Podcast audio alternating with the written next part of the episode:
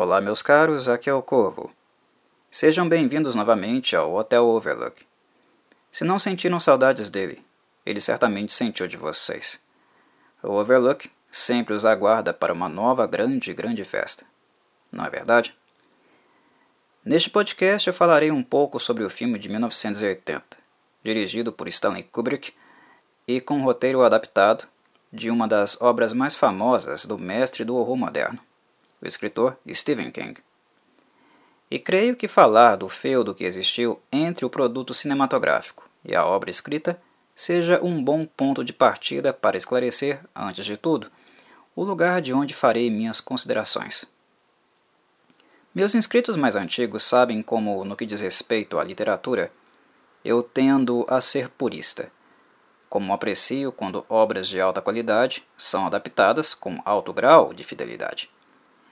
A adaptação não precisa ser literal, mas precisa captar o espírito e os conceitos centrais originais. E é justamente neste ponto onde surgiram as maiores críticas feitas ao filme do Kubrick, principalmente feitas pelo próprio Stephen King. Obviamente, as críticas do escritor foram endossadas pela sua base de leitores. Eu, Corvo, me incluo entre os leitores de King? Definitivamente sim. Algumas obras dele estão entre as mais relevantes do horror e da ficção do século XX. Mas eu estou entre aqueles que torceram o nariz para o filme do Kubrick por ele não ter sido fidedigno com a história original? Definitivamente não. E explicarei a razão.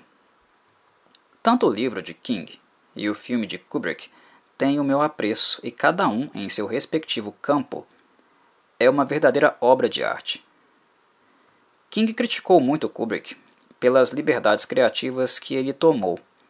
Kubrick alterou alguns acontecimentos de The Shining e inseriu outros de modo a traduzirem melhor as nuances que ele queria imprimir no seu filme. Principalmente a grande sensação de ambiguidade e confusão mental que acompanhamos nos personagens. Kubrick não desejava nada que fosse muito literal ou que tivesse uma explicação unilateral. E King considerou que tais alterações e adições desvirtuaram sua história e não ficou nada feliz com o produto final. Ele ficou tão irritado que continuou cuspindo marimbondos por quase duas décadas. O escritor chegou ao ponto dele mesmo supervisionar uma adaptação mais fidedigna da história que escreveu, agora em uma minissérie também chamada The Shining, dirigida por Mick Garris em 1997, e que contava, no elenco, com a belíssima, no entanto não tão boa atriz assim, Rebecca De Mornay. Desta vez, Stephen King, além de acompanhar e supervisionar também o, a produção, tudo que estava sendo feito em relação a essa minissérie, ele escreveu o roteiro. Ele pegou o roteiro e falou: Deixa comigo. E assim ele mostrou a forma como os fatos deveriam ser encenados e retratados. No entanto, a minissérie se saiu melhor que o filme do Kubrick. Ficou superior. Se você me perguntar, Corvo, como leitor de King, você achou a minissérie melhor? Eu responderei que sim, do ponto de vista textual. Mas daí, se você me perguntar, Corvo, como amante de cinema, você achou que a minissérie ficou melhor? Eu responderei que absolutamente não que ela não serve nem para lustrar os sapatos do filme do Kubrick, tecnicamente falando. Isso se dá porque estamos falando de duas coisas diferentes. Primeiro, da qualidade literária. Stephen King escreve infinitamente melhor que Stanley Kubrick e Diana Johnson. Não há nenhuma possibilidade razoável de comparação. Com a pena na mão, King reina supremo em seu reino. Mas se falarmos em direção, Kubrick humilha Mick Garris e Stephen King juntos. Os papéis se invertem, percebem? Stanley Kubrick foi um dos maiores diretores de todos os tempos, um dos gênios cinematográficos do século XX. Dirigindo, ele era brilhante, assim como Stephen King é escrevendo. Então, cada macaco no seu galho é algo que se aplica perfeitamente aqui. E provavelmente a versão definitiva de The Shining teria sido aquela onde Kubrick dirigiria e King escreveria o roteiro. o que obviamente não seria possível. Porque ambas são figuras temperamentais e geniosas, que tinham profunda dificuldade de ouvir opiniões diferentes e receberem críticas. Nesse sentido, devemos então aqui, após estes recortes, deixar algo claro. Estamos falando de cinema. E em termos de cinema, a versão de Kubrick é superior, embora o roteiro seja mais fraco. Porque cinema envolve algo muito mais do que roteiro. Envolve direção, produção, música, fotografia, edição, marketing, atuação e por aí vai. São inúmeros fatores que precisam estar em harmonia para que um grande clássico do cinema seja construído. Sendo assim, se o filme de Kubrick não teve um roteiro tão bom, nas demais especialidades ele foi suntuoso.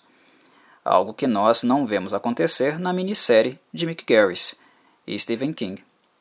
Nela, o roteiro está no ponto, mas o restante, principalmente fotografia e trilha sonora, são pálidas, ocas e sem muita vida. E é por isso que o filme de Kubrick, até hoje, mesmo não sendo fiel ao livro, ainda é aquele mais lembrado pelo mundo da arte, não apenas pelo cinema. Porque ele é um magnum opus, um dos filmes mais artisticamente belos e criativos da segunda metade do século XX. Mesmo que eu reconheça a crítica de King e concordo com ele que uh, ele tenha razão nos seus apontamentos, eu não posso ser bitolado a ponto de não reconhecer o que Kubrick conseguiu atingir apesar das alterações no roteiro. Os fãs mais xiitas de King morrerão abraçados com a antipatia do escritor pelo filme, mas é algo que eu não posso fazer, e isso não me faz menos apreciador da obra dele do que ninguém. Eu não posso fazer isso simplesmente porque isso seria também intelectualmente desonesto, uma postura negacionista da realidade. E eu não sei até que ponto também é um pouco de vaidade do Stephen King, porque o livro dele, em comparação com o filme do Kubrick, não teve tanto apelo, digamos assim. Então, vai saber. O King é uma pessoa intelectualmente elevada, mas dizer que o filme do Kubrick é uma porcaria, isso é ser intelectualmente desonesto. Vou enumerar agora alguns pontos que acredito que foram determinantes para que o filme conseguisse se impor e invadir os nossos sentidos da forma que conseguiu. E são todos eles pontos técnicos, que traduzem a visão de Stanley Kubrick aquilo que ele desejava que nós sentíssemos quando estivéssemos finalmente apreciando seu filme. Primeiro, a fotografia de The Shining e a direção de arte. The Shining é um filme que, embora macabro, é também lindíssimo. Tudo nele é lindo, dá vontade de pausar algumas vezes e ficar contemplando a paisagem das montanhas, retratada na introdução do filme, com gravações feitas no St. Mary Lake, e também ficar contemplando os cômodos do Hotel Overlook. Mesmo que na essência a história de King seja uma história fantasmagórica, uma ghost story, o medonho compartilha de e se manifesta em um cenário suntuoso e impressionista. São muitas formas expressas ali, artisticamente falando. São muito chamativas as formas excêntricas e a disposição incomum de móveis e objetos que a produção do filme montou no set de filmagens. Sem falar que quase tudo no Overlook é colorido. Tem cores por toda a parte e são sempre cores muito vivas. O carpete, por exemplo, é certamente algo que ficou muito marcado na memória dos amantes do filme, como ele chama a atenção daqueles que acompanham Danny andando de triciclo nos corredores.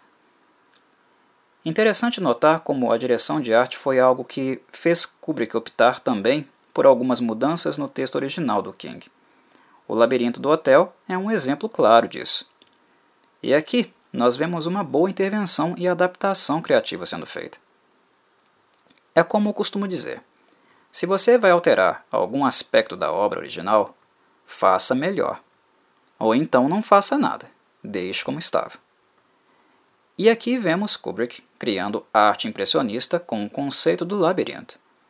Quem em sã consciência não acha formidável a cena em que Jack Torrance olha a maquete do labirinto e imagina Wendy e Danny andando nele, como pequenos bonequinhos? Aquela cena é cinema do alto do mais alto nível, absolutamente fantástica. E estamos falando aqui de direção artística. Outro fator que acho impossível não mencionar é a microfonia. Pouca gente de fato comenta sobre isso, o que acho até estranho. Mas a microfonia é um elemento que, ao falarmos de The Shining, não podemos deixar de fora.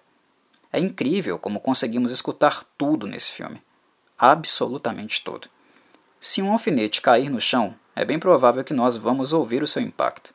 E isto é fundamental para um filme dessa natureza, porque se trata de uma história e de uma forma de cinema, a do Kubrick, que tem como objetivo estimular os nossos sentidos, amplificá-los.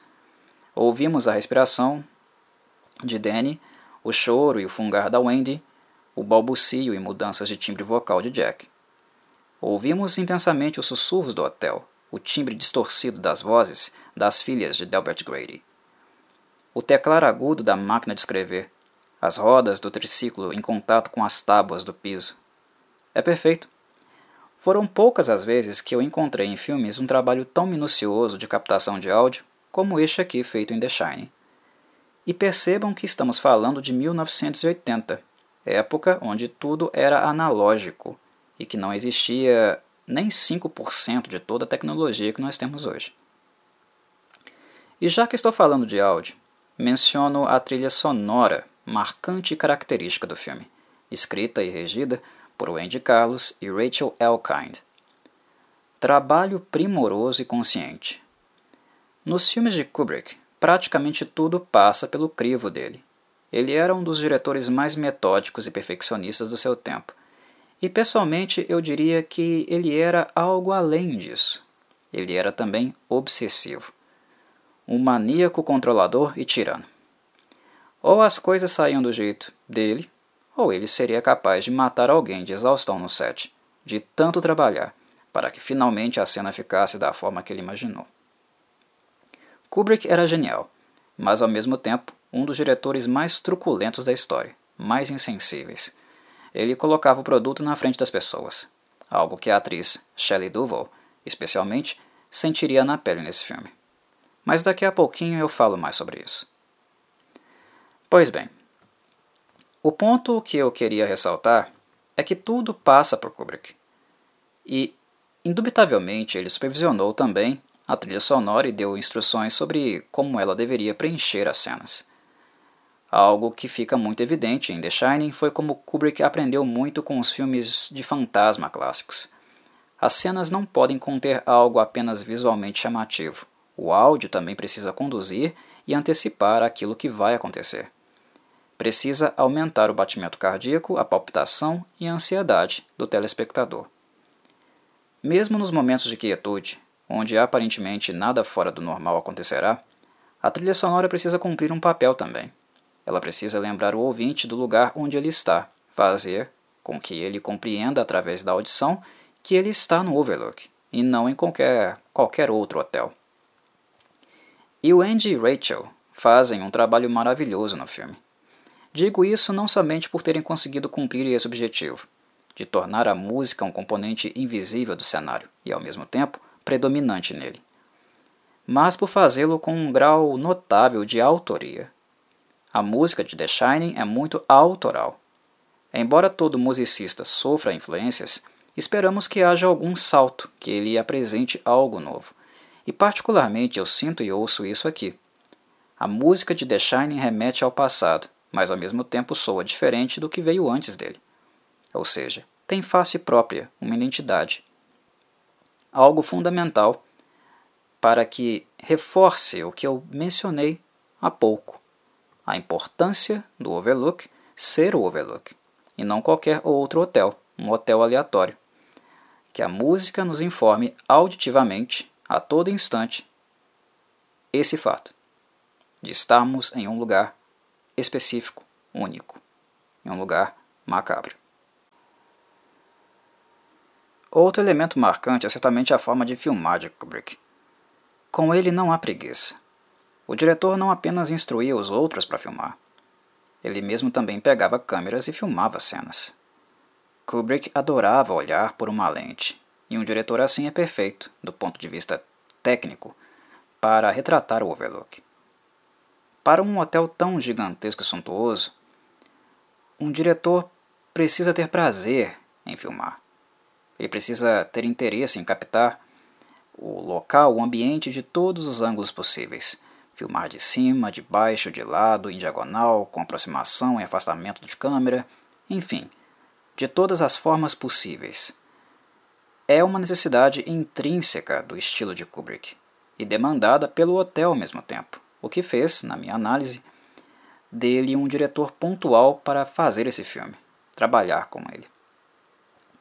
Essas diferentes perspectivas e a exploração espacial com as câmeras ajudam com que percebamos como o Overlook é vasto, realmente gigantesco, e também toda a arte, beleza e perturbações que acontecem ali dentro dele.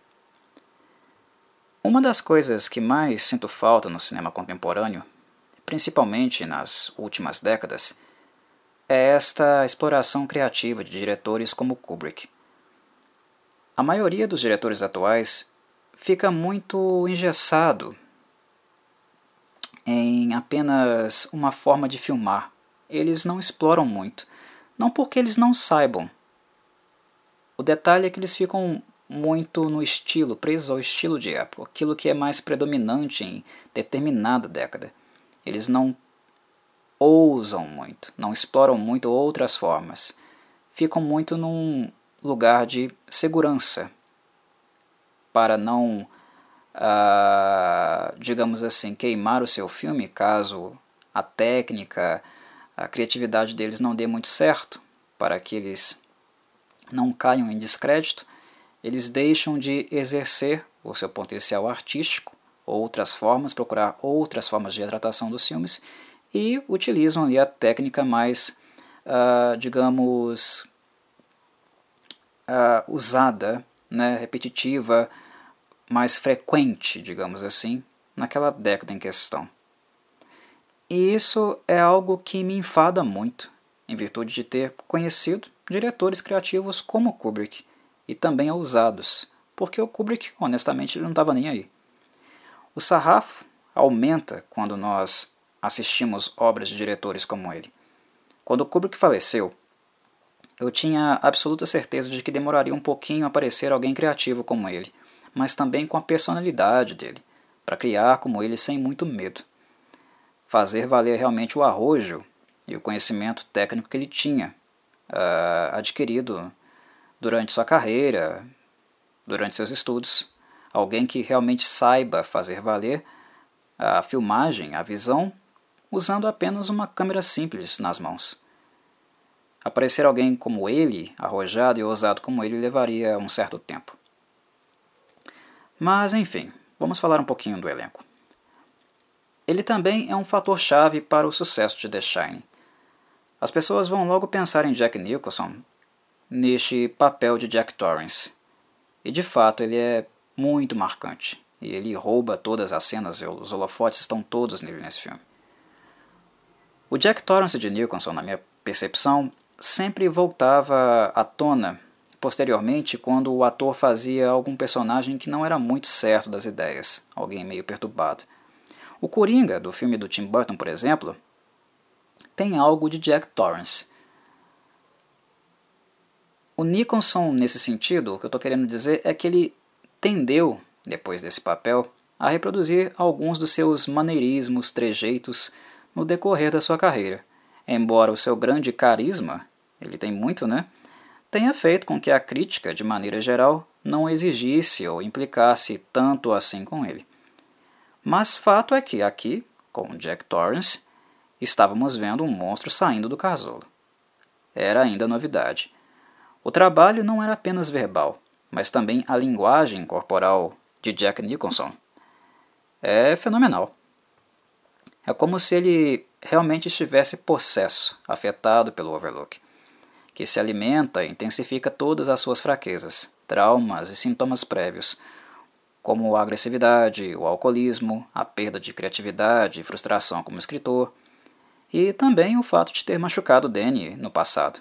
O fato do ocorrido ter alterado ainda mais a dinâmica familiar, que já não era boa, e ter sido este um dos pontos máximos na relação abusiva que acontece entre os três membros da família. O Overlook usa tudo isso para inflamar Jack. Toca realmente nos pontos que dói. E a perda da sanidade é progressiva.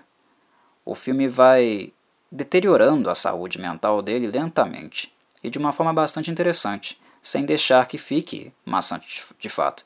O filme é longo, progressivo, mas em momento algum você deixa de perder o interesse por ele. Você continua vendo, esperando o que vai acontecer. Muita gente, em virtude de todo o holofote que Jack Nicholson merecidamente atraiu sobre si, acaba se esquecendo de mencionar o ator e músico Scatman Crothers, que interpretou o cozinheiro do hotel, Dick Halloran. Halloran também é um iluminado, assim como Danny. E a cena dele conversando com o menino é muito bem feita, memorável. Ela não é curta e, graças aos céus, Kubrick não se limitou a questões de tempo, não se obrigou a fazer um filme curto. Porque uma cena como esta, entre Halloran e Danny, acrescenta muito à película. É um dos grandes momentos da primeira parte da película. É aqui que Danny, que até então só se comunicava com Tony um menino que mora dentro da sua boca, entre aspas, visto que esta é uma forma que ele encontrou de conseguir lidar com suas habilidades incomuns, é aqui que ele encontra alguém que pode compreendê-lo e, além disso, orientá-lo. Scatman Crothers tem uma sensibilidade grande nessa cena, e eu posso compreender por quê, principalmente por ter visto a reação dele nos bastidores. Crothers ficou profundamente afetado pelo filme, e com a oportunidade de também fazê-lo, num bom sentido. Em cenas do making-off, vemos o ator com os olhos cheios de, de água, lacrimejando mesmo, principalmente quando ele é perguntado e começa a falar sobre como foi trabalhar com o elenco. Foi algo muito tocante, marcante para ele. Ele realmente parece um pai ou avô falando com o filho ou neto na cena. É uma cena realmente muito genuína. E para falar dela, antes é imprescindível, acredito, uh, falar um pouquinho também sobre o conceito de iluminado do Stephen King, porque ele tem algumas particularidades conceituais. O autor não chamou Danny Halloran de médium, psionico ou vidente por algumas razões. O fato de ele ter cunhado um termo próprio, The Shining, os iluminados, para mim foi muito assertivo, porque eu entendo que chamar esses personagens de médiums ou videntes seria reduzir muito o que, ele, o que de fato eles são. E de quebra, levaria os leitores também a jogá-los numa vala comum, visto que médium ou vidente são termos carregados de um sentido prévio, muito contaminados. Os iluminados possuem características mediúnicas, isso podemos dizer, visto que eles podem ver e se comunicar com espíritos e também são videntes porque podem sonhar ou vislumbrar, mesmo acordados, eventos do passado e que ainda irão acontecer. São indivíduos muito sensíveis. Mas o contato telepático, por exemplo, é um elemento que extrapola o âmbito espiritual. É algo mais psíquico e não tanto, digamos, relacionado ao espiritualismo. A definição de Dick Halloran no filme, durante a conversa com Danny, é muito satisfatória. Ele menciona que pessoas e lugares possuem histórias e que acontecimentos e sentimentos impregnam o ambiente, deixam rastros, algo que os iluminados podem ver e sentir, diferente das demais pessoas. Perfeito. Ao dizer isso, ele sintetiza a ideia relacionando-a a uma hipersensibilidade inata dessas pessoas e não a fecha, por exemplo, em uma ótica, crença ou explicação científica ou religiosa. Ambas as vertentes podem explicar o fenômeno, mas nenhuma delas é capaz de fechá-lo. Há sempre a possibilidade de algo mais, que dá margem para o que é imprevisível acontecer. Do ponto de vista educacional, esta conversa foi fundamental para Danny. muitas pessoas ficam de boca aberta com as habilidades do menino e se esquecem completamente que ele é, no fim do dia, apenas uma criancinha pequena. E que também é marcado e traumatizado por um ambiente familiar violento e tóxico. Ele não está crescendo bem. O desenvolvimento dele está tendo prejuízos. E esse tipo de conversa que Danny teve com Halloran é importante porque minimamente auxilia a criança com assuntos e sentimentos que ele não consegue conversar com os pais, seja por imaturidade, mentalmente ele é ainda muito novinho para ter a real dimensão do que acontece com ele, até mesmo para conseguir verbalizar isso, ou seja pela inabilidade dos próprios pais que, cada um a seu modo, tampouco desfrutam de uma plenitude psíquica, ou intelectual até para poder educá-lo e esclarecê-lo. Para encerrar esse breve, esse breve papo, eu preciso falar de Shelley Duvall. O papel de Wendy em The Shining marcou negativamente a atriz, criando praticamente um estigma e aversão a ela. E em relação a isso, eu tenho coisas bastante pontuais a dizer. Em termos de qualidade cênica, Shelley Duvall realmente não era uma atriz de alto nível. Ela nunca foi. Dito isso, para mim é sempre evidente o nível de sadismo, não apenas na forma como ela foi tratada por Stanley Kubrick, mas também pelo público do filme.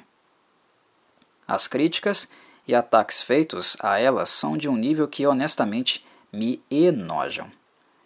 Dão realmente uma dimensão de como não apenas Kubrick, mas também um público inculto e pouco humano é pobre em empatia a mínima empatia que seja. Alguém pode dizer: Nossa, Corvo, como você está sendo duro. Só porque uma pessoa detestou o trabalho dela não quer dizer que essa pessoa não tem empatia. A questão não é essa, meus caros. Todos somos livres para gostar ou não do trabalho de alguém. Mas uma coisa é tecer críticas ao trabalho, outra é fazer ataques ad hominem, atacar não a questão, mas a pessoa diretamente desqualificar ou refutar não a técnica, mas o ser humano. Desde os anos 80, é muito comum ver esse tipo de tratamento com Shelley Duvall, tanto do público quanto da crítica especializada. Isso mesmo as pessoas sabendo que a mulher foi claramente, com várias testemunhas, abusada psicologicamente no set do filme. Vou contar brevemente um fato para vocês, porque realmente muita gente não sabe disso, mesmo 40 anos depois. Vamos lá.